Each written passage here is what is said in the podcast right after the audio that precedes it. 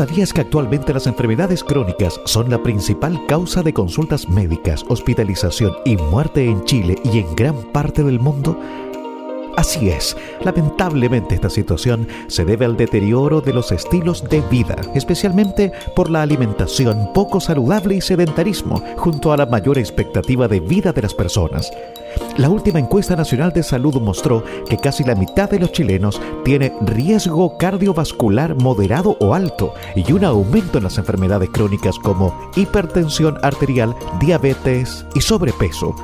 Por esta razón, el Centro Avanzado de Enfermedades Crónicas ACTIS, junto a Radio Atractiva FM Los Lagos, invita a toda la comunidad a revertir estas estadísticas, incorporar en nuestra vida los hábitos saludables y ser embajadores de una vejez saludable. Todas y todos podemos contribuir a prevenir las enfermedades crónicas. Bueno, continuamos con esta programación atractiva, claro, de Radio Atractiva FM. Como, como cada viernes resulta, abrimos los micrófonos a, los, al equipo de ACDIS, científicos, médicos, que nos traen algún tema interesante que siempre nosotros también vamos promoviendo en nuestras redes sociales. Y hoy para hablar de, algo que, mm, que es importante, eh, que también eh, llevemos a la, a la, opinión pública sobre la divulgación científica. Usted dirá, oh, qué lata, qué pesado de escuchar, pero, pero es muy importante para, para la comunidad y sobre todo en estos tiempos donde hubo un, vuelco eh, tremendamente diametral de, de cómo se hacía ciencia en el mundo y en Chile. Respecto de esto y de la importancia que tiene y de ir conociendo, aplicando el conocimiento, eh, vamos a hablar con Alejandra Hernández, que es bioquímica y doctora en ciencias eh, biomédicas de la Universidad Católica de Chile. Obviamente es investigadora ACDIS y es asesora científica de, Explora de la región metropolitana norte. Alejandra, gusto en tenerla en la línea telefónica. ¿Cómo está? Buenos días. Buenos días, un gusto saludarte y a todas las personas que nos están escuchando en esta mañana. Así es día viernes, pues. Uno como que, bueno, a mí, a mí a lo menos me pasa que ando mucho mejor que el resto de la semana porque porque la rutina la corta un poquito, si bien trabajo el sábado, pero, pero a muchos nos debe pasar lo, lo mismo, ya que es un, es un día como de esperanza, de, apertura a algo que, que, aunque sea breve, sábado y domingo, nos, nos permite programarnos de manera diferente. Así es, pues. Bueno, Alejandra, para, para, hablar de esto, de la divulgación científica, que, que bueno, es fundamental para el proceso de, de, investigación, para la apropiación de las ciencias y la creación de una opinión crítica en la, en la comunidad. Ah, hay gente que, que cuestiona todo y los demás dicen, oye, qué complicado, no me gusta juntarme con él porque porque me, estresa, lo paso mal, pero también tiene un sentido muy, muy práctico y yo creo que el individuo tiene que, que tener em, no solo un, un raciocinio propio, sino que también el cómo enfrenta el mundo y cómo, digamos, resuelve ciertas cosas que, que en la práctica a veces son muy complejas y que eh, nos echan a perder el día o tiene poco método, también tiene que ver con, con las, las, cosas prácticas de que uno tiene que solucionarlas de manera eficiente. Y allí eh, hay mucho de científico. Alejandra, em, vamos a la, a, la, a la, cosa más de la experiencia para que usted nos cuente cómo observa esto de, de abrir la divulgación científica a la comunidad de manera más generalizada, ¿cierto?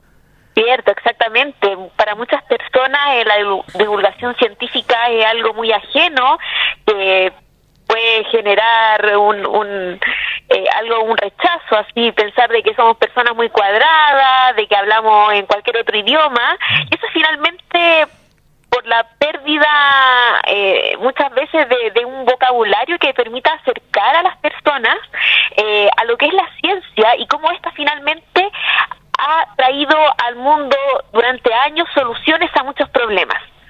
Es una amiga finalmente, sin la ciencia no seríamos lo que hoy somos, el mundo sería totalmente distinto obviamente, ha hecho muchos aportes, pero también es responsabilidad de nosotros como científicos y científicas poder acercar eh, todo lo que se realiza, todo lo que se ha hecho y lo que se espera realizar en un futuro, tanto en Chile como en el mundo.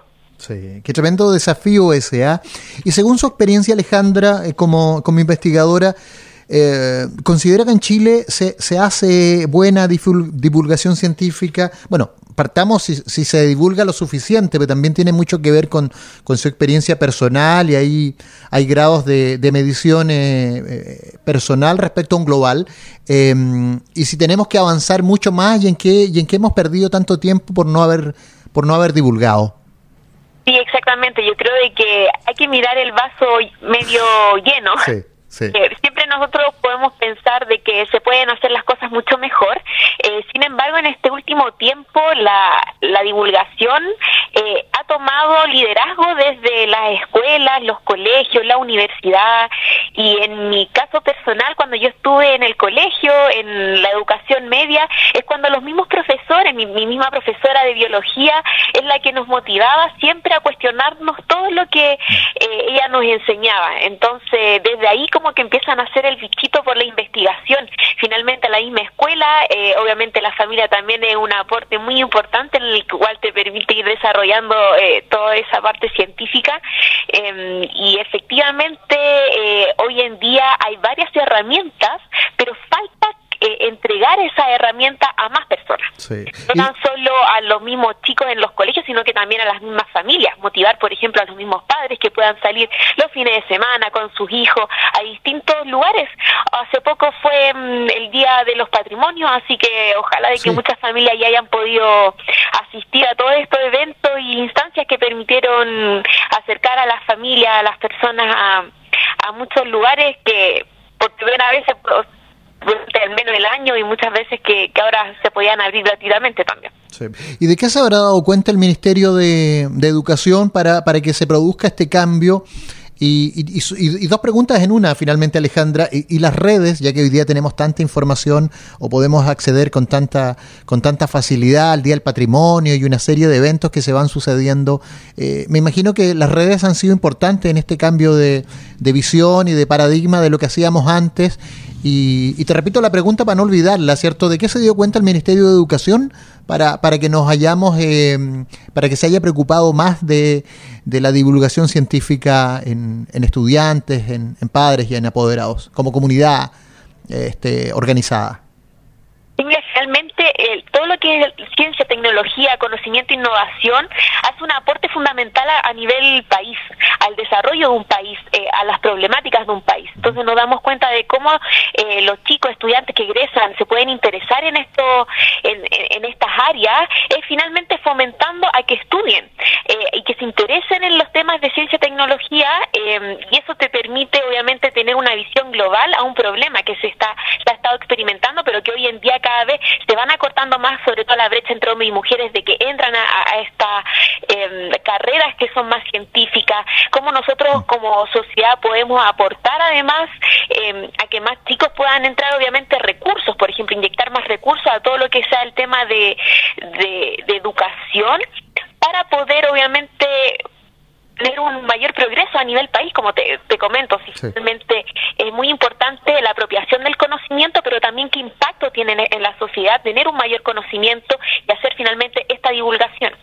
¿Se tiene alguna edad? Eh, ¿qué, dice la, la, experiencia formal ahí para hacer divulgación científica? ¿Desde qué edad ya estamos como seres humanos aportando aquello? ¿O desde qué edad, desde lo formal, hay un reconocimiento de, de la institucionalidad eh, habrán científicos chiquititos eh, que, a lo mejor no tienen el no tienen el, título ni han pasado por la universidad pero que, que a lo mejor ya están eh, siendo un aporte para ustedes desde el aula a lo mejor pues no, no, no sé cómo lo observan desde la desde las ciencias mismas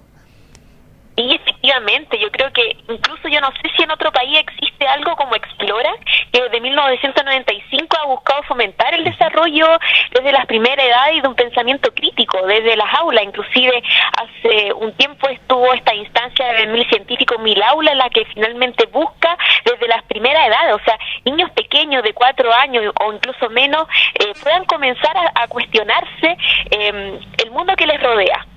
Y eso le ha permitido continuar eh, luego en la educación básica con experimentos, con desarrollo de proyectos y ahí te das cuenta de que no existen límites y finalmente desde chiquitito, ya desde que comienzan eh, a, poder eh, apropiarse del conocimiento a su alrededor, desde que empiezan a tocar, empiezan a hablar, entonces ahí tú te das cuenta de que como como científicos podemos ser instrumentos para que comiencen a hacer eh, un desarrollo de todo lo que es eh, la parte del pensamiento crítico y científico con diversas preguntas, de las más simples. Y, si tú te das cuenta, los pequeños eh, son muy curiosos y la curiosidad es algo fundamental para todos los científicos. Y mm, hay mucha iniciativa, yo te mencioné Explora, eh, de que lleva años de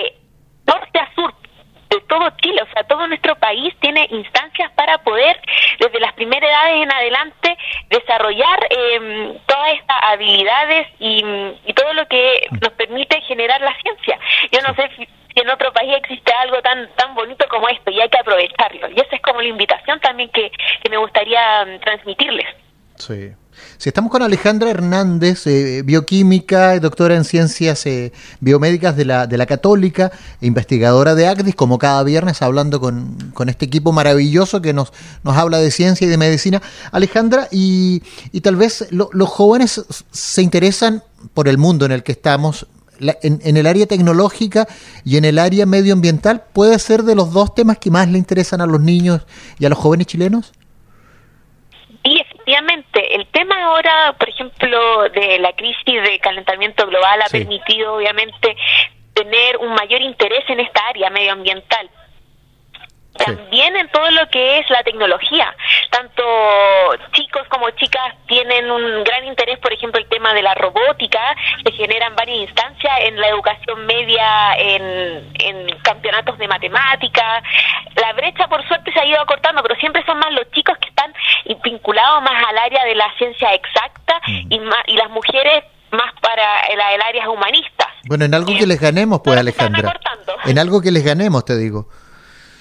Sí, porque se, sí, sí, se ha se fue todo se fue todo el toda la todo el interés, digamos, hacia las mujeres en, todas las áreas sociales, culturales, bueno, lo científico también también está muy muy equiparado. Y cuéntame, ¿y cómo se hace divulgación científica en el en el centro ACDIS y, y el programa asociativo donde donde usted trabaja? Bueno, como en, en, en, la ciencia y en este centro ACDIS, las primeras instancias de divulgación científica cuando uno genera un nuevo conocimiento a través de la, de la escritura de papers. Esto uno lo hace en ciertas plataformas, eh, lo, se hace en, en el idioma inglés, entonces ahí tú puedes publicar tus avances científicos a nivel internacional. Y, y, ahí es donde ha estado latrado durante muchos años porque finalmente el nivel de, eh, de tu éxito como centro se, se ha catalogado cuántos papers, cuántas publicaciones tienes como científico con tu profesor o en la universidad. Uh -huh. Sin embargo, ahora ha empezado el cambio de paradigma. Ahora, para ser un buen centro de excelencia, ¿cómo tú aterrizas toda esta información que está en el Internet y en inglés? ¿Cómo lo aterrizas a las personas? Y eso es lo que ahora se está valorando y es lo que también se realiza, por ejemplo, a través de la radio. Podemos llegar a personas que ni siquiera tienen acceso al Internet, que prenden su radio en la mañana, en la tarde y pueden escuchar. Cuenta, la radio es algo de que muchas veces ha sido olvidada, pero como centro no queremos dejarlo atrás, queremos también comunicar a muchas personas, adultos mayores, por ejemplo, o gente o gente adulta de que está en sus casas y que puede obviamente conocer lo que estamos realizando en este centro. Sí, pues. Y cuéntame, hagamos un poco de pedagogía justamente con esos adultos mayores que están en la radio por solamente ponerlos de ejemplo, porque hay mucha gente que no debe entender qué es la escritura de un paper, ¿cierto? Para, para que también bajemos esa, ese concepto a una explicación más, más fácil de entender. Claro, el paper o una revista. Entonces esta revista científica muchas veces, eh, y la mayoría de las veces responde a una pregunta, como por ejemplo, ¿por qué las personas con hígado graso pueden tener mayor prevalencia de una enfermedad cardiovascular? Entonces, frente a esta pregunta de investigación en este centro, desarrollamos eh, experimentos eh, con células, muchas veces con modelos animales, y esto me permite generar algunos resultados. Logro llegar a conclusiones que efectivamente relacionan que un aumento en el hígado graso puede provocar un daño al corazón. Uh -huh. Entonces esto uno lo publica puesto que es de conocimiento no tan solo en nuestro país, sino sí. que a nivel mundial. Eso te iba a preguntar, de cuál es la cuál es la línea que sigue la escritura de un paper, o sea, primero te haces el cuestionamiento, porque esto es como una fórmula, ¿cierto? Te haces la consulta, investigas, eh, luego llegas a algún resultado, lo pasas en limpio, lo escribes y de ahí que viene Alejandra? Claro, claro, ahí es responder la hipótesis. Todo artículo científico, toda investigación parte con una hipótesis. En este caso, el hígado graso promueve el daño al miocardio. Entonces, mm. luego realizo una metodología, paso a paso, es como seguir una receta. Voy siguiendo paso a paso y logro llegar a las conclusiones. Y una vez que uno llega a estas conclusiones, surgen nuevas preguntas. Entonces uno empieza a analizar otros mecanismos, eh, otros mecanismos con más detalles que pueden relacionar estas enfermedades, vamos también a asuntos más moleculares y ahí también trabajamos con otros equipos interdisciplinarios, entonces finalmente una investigación nunca se queda solo en una publicación, en una revista, sino que abre muchos otros caminos, obviamente, también surgen otras preguntas como si esto también puede estar relacionado con el Alzheimer, por ejemplo. En la católica donde estuve también relacionaban eh, la hipertensión con el Alzheimer. Entonces son enfermedades altamente prevalentes y que todavía no están del todo descritos cómo ciertas enfermedades se relacionan con otras y que obviamente afectan a tantas personas en, nuestro país y también en, muchos otros países en el mundo. Sí, pues. Y desde lo formal, cuando tú eh, llegas a una conclusión y se generan nuevas preguntas, porque me imagino que el mundo de, las, de la ciencia también es muy no, bueno, iba a decir que debiera ser muy solidario, no, no necesariamente tiene que ser así. Em, ¿Se demora mucho una respuesta o que interactúes con algún colega, porque puede ser de otra casa de estudios? Eh, depende de, aparentemente depende de muchos factores, ¿cierto Alejandra? Sí, efectivamente. Aquí, por suerte, todos podemos colaborar con muchas otras instituciones, tanto públicas, privadas, y eso es lo otro que, te quería mencionar, que efectivamente uno publica, uno saca resultados, cosas muy interesantes, y es donde también se realizan congresos, se realizan encuentros, y estos encuentros también permiten comunicar, estos encuentros que uno realiza una vez al año, a veces por pandemia, estos se trasladaron al formato virtual, permiten acercar el conocimiento no tan solo entre nosotros científicos, sino que muchas veces también se logran invitar estudiantes. Y eso también permite comunicar el conocimiento y e ir eh, compartiendo los resultados que se van obteniendo. Sí, pues. ¿Y el acceder a los papers eh, tiene mm, es de, exclusividad de los científicos o el mundo normal puede acceder a ellos ingresando con, a un sitio, a una, a una dirección en internet? ¿Es tan fácil como eso? Fíjate que no es tan fácil. Existe una plataforma que se llama PubMed, eh, que ahí tú accedes en, a través de, la web, eh, por internet, está todo en inglés, pero no todos los artículos son... Em, de libre acceso. Son gratuitos. Claro, hay muchos eh, por los cuales tú tienes que pagar. Tienes que pagar. Por suerte la universidad tiene, cuando tú accedes al Internet a través, por ejemplo, de la Universidad de Chile, eh, la mayoría están al acceso gratuito, pero si tú estás conectado a otro servidor fuera de la universidad, por ejemplo, desde tu casa, una revista, un artículo que yo hubiera podido descargar gratuitamente de la Universidad de Chile, en mi departamento, en mi casa, no puedo hacer. Entonces, ahí es donde a veces da un poco de lata, dice, pucha, debo pagar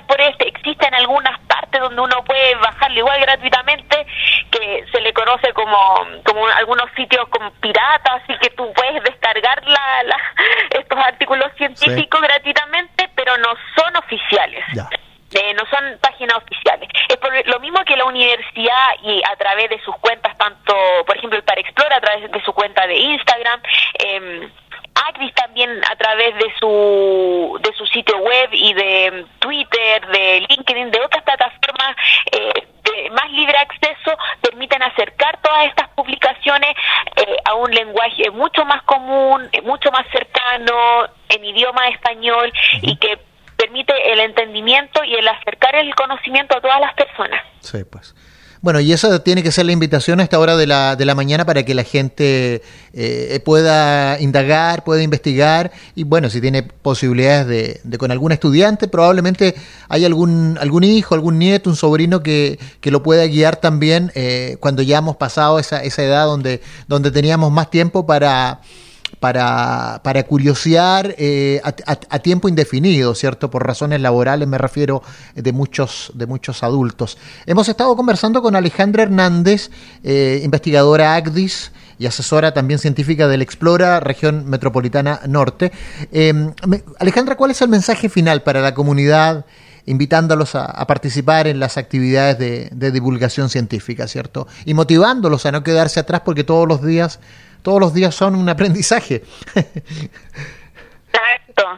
Sí, una invitación para mm, eh, hacerse muchas preguntas respecto al mundo, a, lo que nos rodea. Todas las problemáticas que hoy en día se están viviendo en el mundo eh, tienen solución a través de fomentar la ciencia y tecnología. Por suerte, el gobierno eh, ha permitido ahora aumentar el porcentaje del, del ingreso en nuestro país para la ciencia y tecnología. Entonces, estamos por un buen camino, las instancias de divulgación están aumentando, pidan ayuda cuando no puedan encontrar dónde dónde se están haciendo eh, eh, ciencia en estos momentos, qué están haciendo los científicos en nuestro país Toda la información está, por suerte, en, las plataformas, en Internet. Nuestra página tiene el Instagram, por ejemplo, que permite acercar eh, toda esta información. Estamos realizando conversatorios, no tan solo el para Explora de la región metropolitana norte, sino que muchos otros eh, Explora a nivel eh, de todo el país.